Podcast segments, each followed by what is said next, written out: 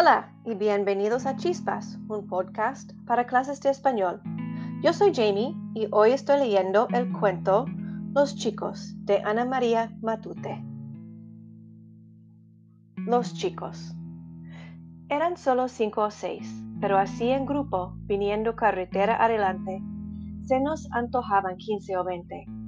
Llegaban casi siempre a las horas achicharradas de la siesta cuando el sol caía de plano contra el polvo y la grava desportillada de la carretera vieja, por donde ya no circulaban camiones ni carros, ni vehículo alguno. Llegaban entre una nube de polvo que levantaban sus pies como las pezuñas de caballos. Los veíamos llegar y el corazón nos latía de prisa. Alguien en voz baja decía, ¡Que vienen los chicos! Por lo general, nos escondíamos para tirarles piedras o huíamos, porque nosotros temíamos a los chicos como al diablo. En realidad eran una de las mil formas del diablo, a nuestro entender. Los chicos harapientos, malvados, con los ojos oscuros y brillantes como cabezas de alfiler negro. Los chicos descalzos y callosos que tiraban piedras de largo alcance con gran puntería, de golpe más seco y duro que las nuestras.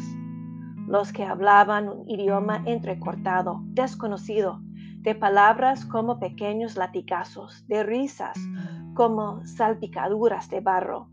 En casa nos tenían prohibido terminantemente entablar relación alguna con esos chicos.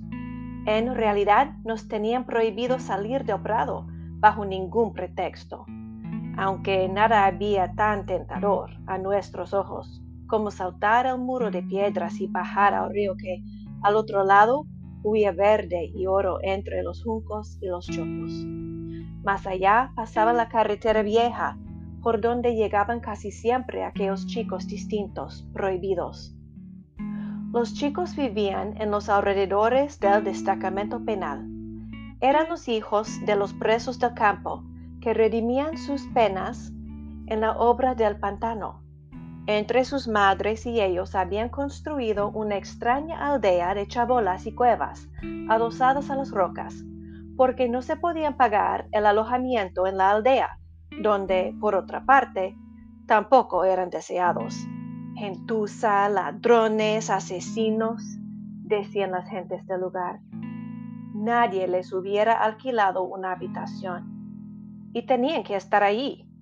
Aquellas mujeres y aquellos niños seguían a sus presos porque de esta manera vivían del jornal que por su trabajo ganaban los penados.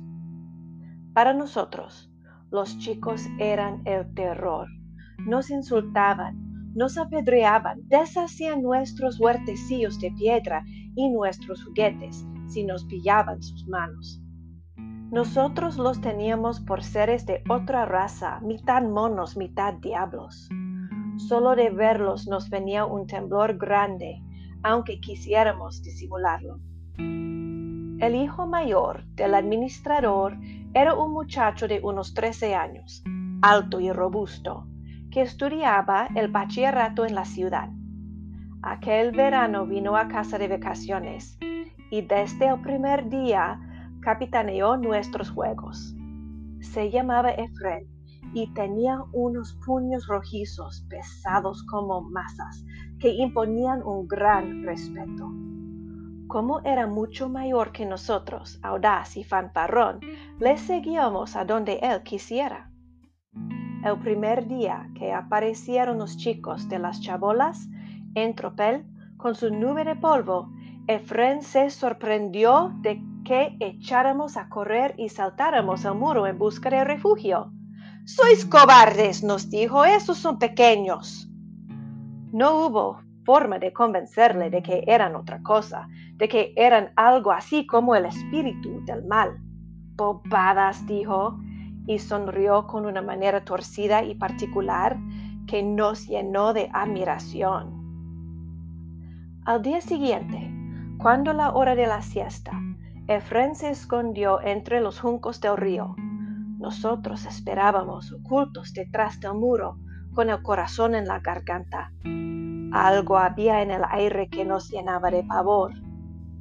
Recuerdo que yo mordía la cadenilla de la medalla y que sentía en el paladar un gusto de metal raramente frío, y se oía el canto crujiente de las cigarras entre la hierba del prado. Echados en el suelo, el corazón nos golpeaba contra la tierra.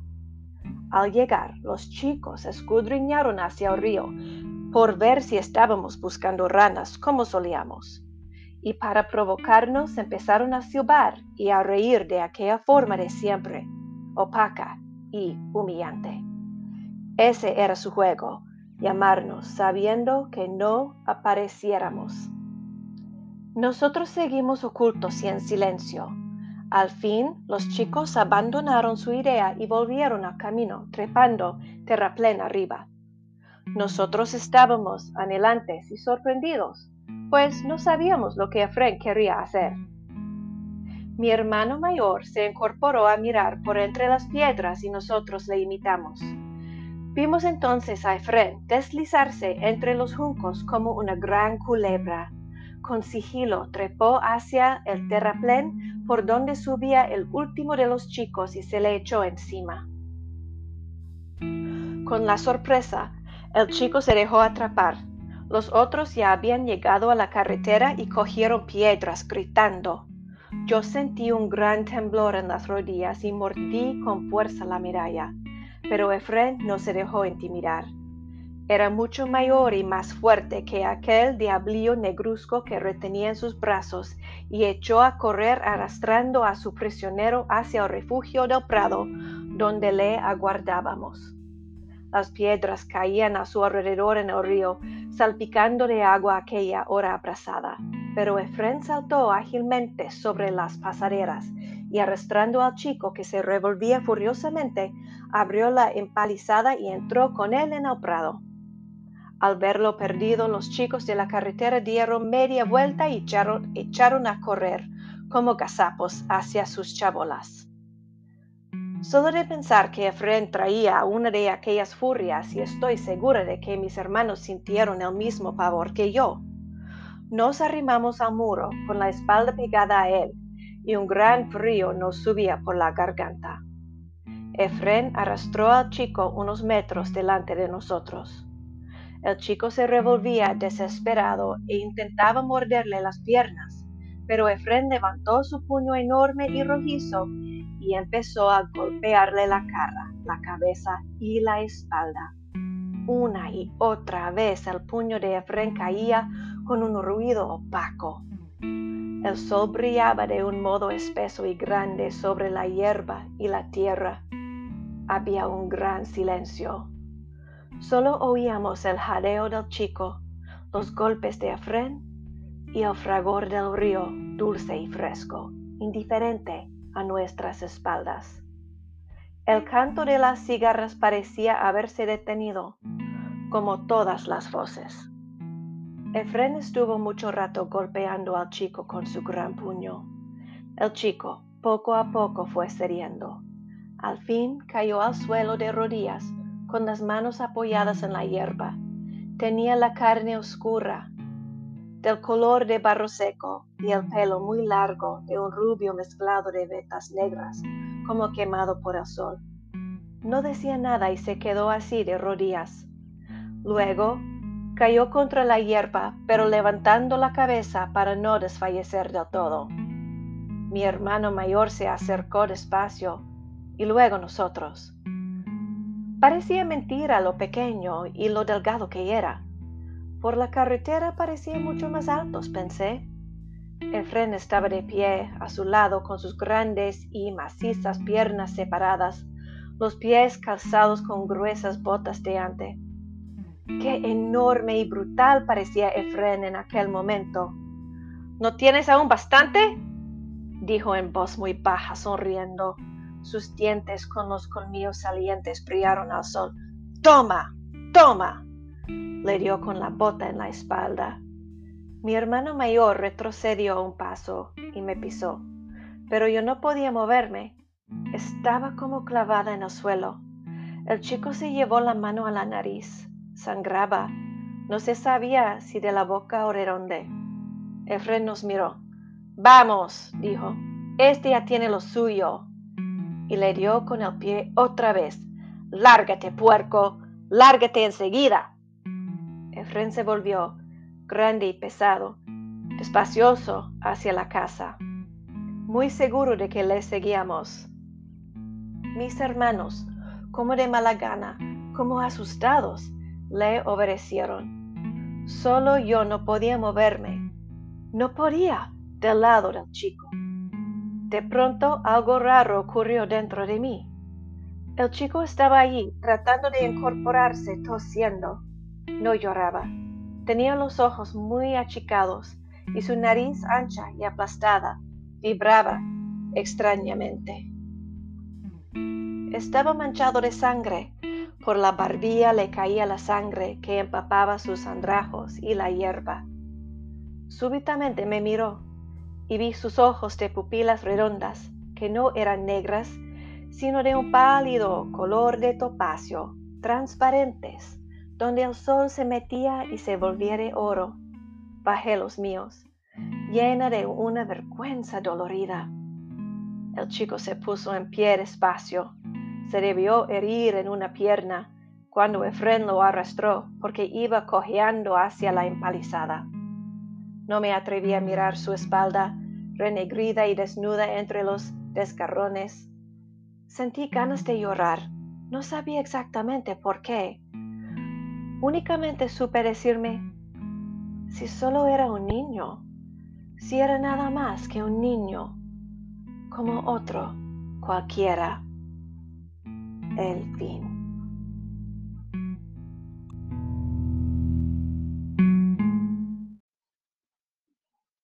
Los chicos. Eran solo cinco o seis, pero así en grupo, viniendo carretera adelante, se nos antojaban quince o veinte. Llegaban casi siempre a las horas achicharradas de la siesta, cuando el sol caía de plano contra el polvo y la grava desportillada de la carretera vieja, por donde ya no circulaban camiones ni carros, ni vehículo alguno. Llegaban entre una nube de polvo que levantaban sus pies como las pezuñas de caballos. Los veíamos llegar y el corazón nos latía de prisa. Alguien en voz baja decía, ¡Que vienen los chicos! Por lo general, nos escondíamos para tirarles piedras o huíamos, porque nosotros temíamos a los chicos como al diablo. En realidad eran una de las mil formas del diablo, a nuestro entender. Los chicos harapientos, malvados, con los ojos oscuros y brillantes como cabezas de alfiler negro. Los chicos descalzos y callosos que tiraban piedras de largo alcance, con gran puntería, de golpe más seco y duro que las nuestras. Los que hablaban un idioma entrecortado, desconocido, de palabras como pequeños latigazos, de risas como salpicaduras de barro. En casa nos tenían prohibido terminantemente entablar relación alguna con esos chicos. En realidad nos tenían prohibido salir de prado bajo ningún pretexto aunque nada había tan tentador a nuestros ojos como saltar el muro de piedras y bajar al río que al otro lado huía verde y oro entre los juncos y los chopos. Más allá pasaba la carretera vieja, por donde llegaban casi siempre aquellos chicos distintos, prohibidos. Los chicos vivían en los alrededores del destacamento penal. Eran los hijos de los presos del campo que redimían sus penas en la obra del pantano. Entre sus madres y ellos habían construido una extraña aldea de chabolas y cuevas adosadas a las rocas, porque no se podían pagar el alojamiento en la aldea, donde, por otra parte, tampoco eran deseados. Gentuza, ladrones, asesinos, decían las gentes del lugar. Nadie les hubiera alquilado una habitación y tenían que estar allí. Aquellas mujeres y aquellos niños seguían a sus presos porque de esta manera vivían del jornal que por su trabajo ganaban los penados. Para nosotros, los chicos eran el terror. Nos insultaban, nos apedreaban, deshacían nuestros huertecillos de piedra y nuestros juguetes si nos pillaban sus manos. Nosotros los teníamos por seres de otra raza, mitad monos, mitad diablos.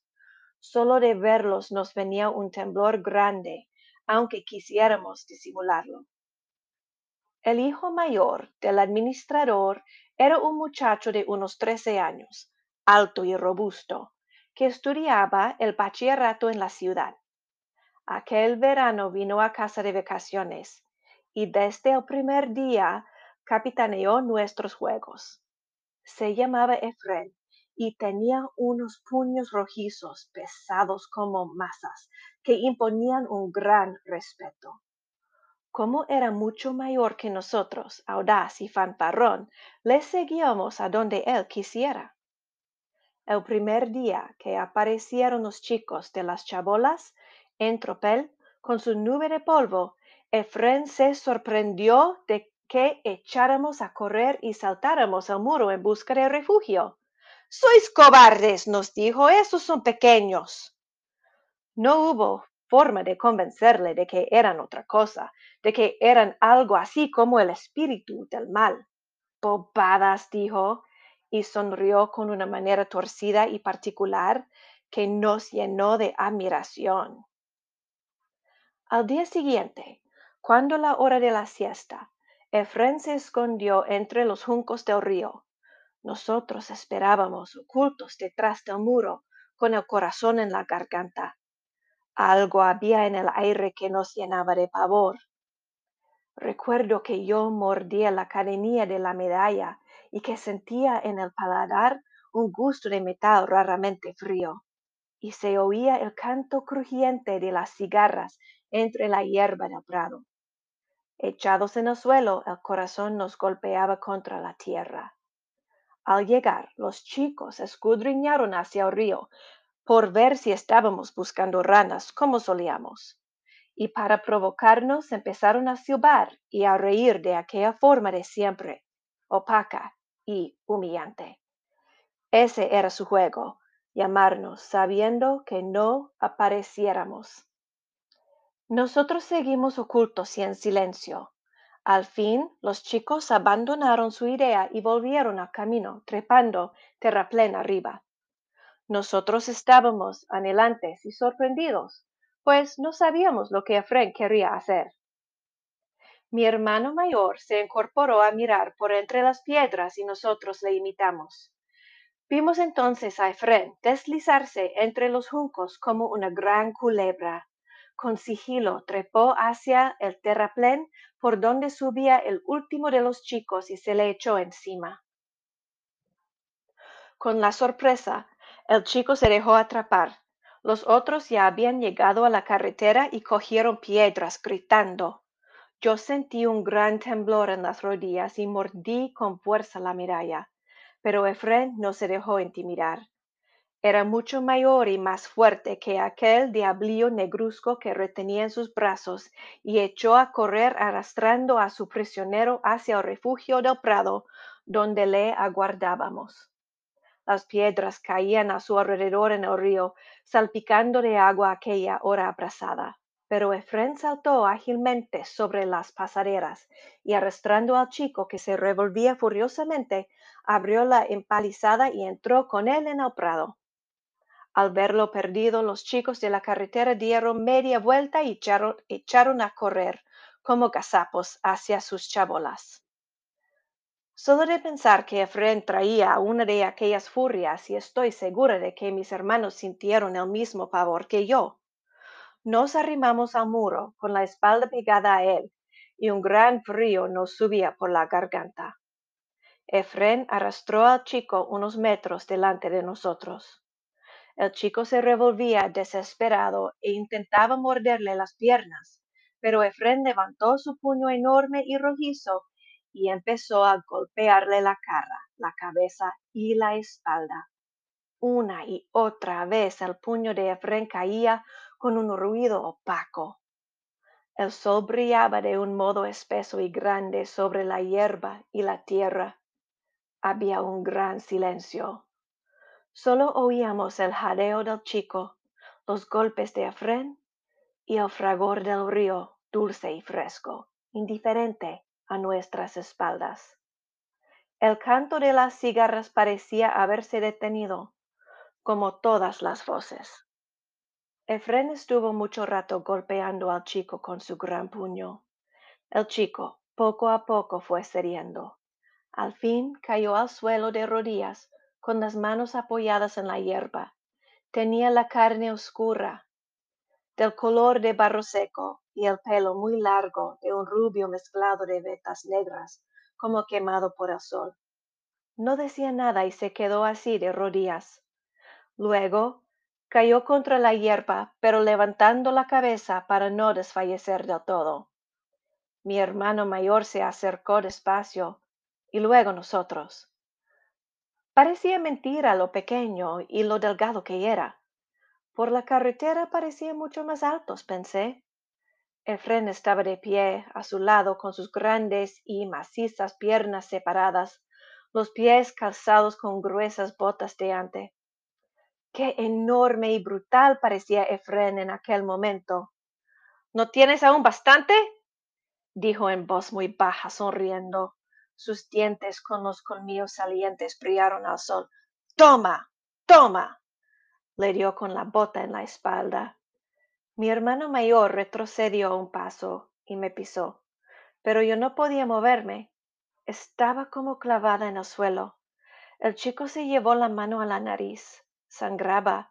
No se sabía si de la boca o de dónde. Efren nos miró. Vamos, dijo. Este ya tiene lo suyo. Y le dio con el pie otra vez. Lárgate, puerco. Lárgate enseguida. Efren se volvió, grande y pesado, despacioso hacia la casa, muy seguro de que le seguíamos. Mis hermanos, como de mala gana, como asustados, le obedecieron. Solo yo no podía moverme. No podía del lado del chico. De pronto algo raro ocurrió dentro de mí. El chico estaba allí, tratando de incorporarse, tosiendo. No lloraba. Tenía los ojos muy achicados y su nariz ancha y aplastada vibraba extrañamente. Estaba manchado de sangre. Por la barbilla le caía la sangre que empapaba sus andrajos y la hierba. Súbitamente me miró y vi sus ojos de pupilas redondas, que no eran negras, sino de un pálido color de topacio, transparentes, donde el sol se metía y se volviera oro. Bajé los míos, llena de una vergüenza dolorida. El chico se puso en pie despacio, se debió herir en una pierna cuando Efren lo arrastró porque iba cojeando hacia la empalizada. No me atreví a mirar su espalda, renegrida y desnuda entre los desgarrones. Sentí ganas de llorar. No sabía exactamente por qué.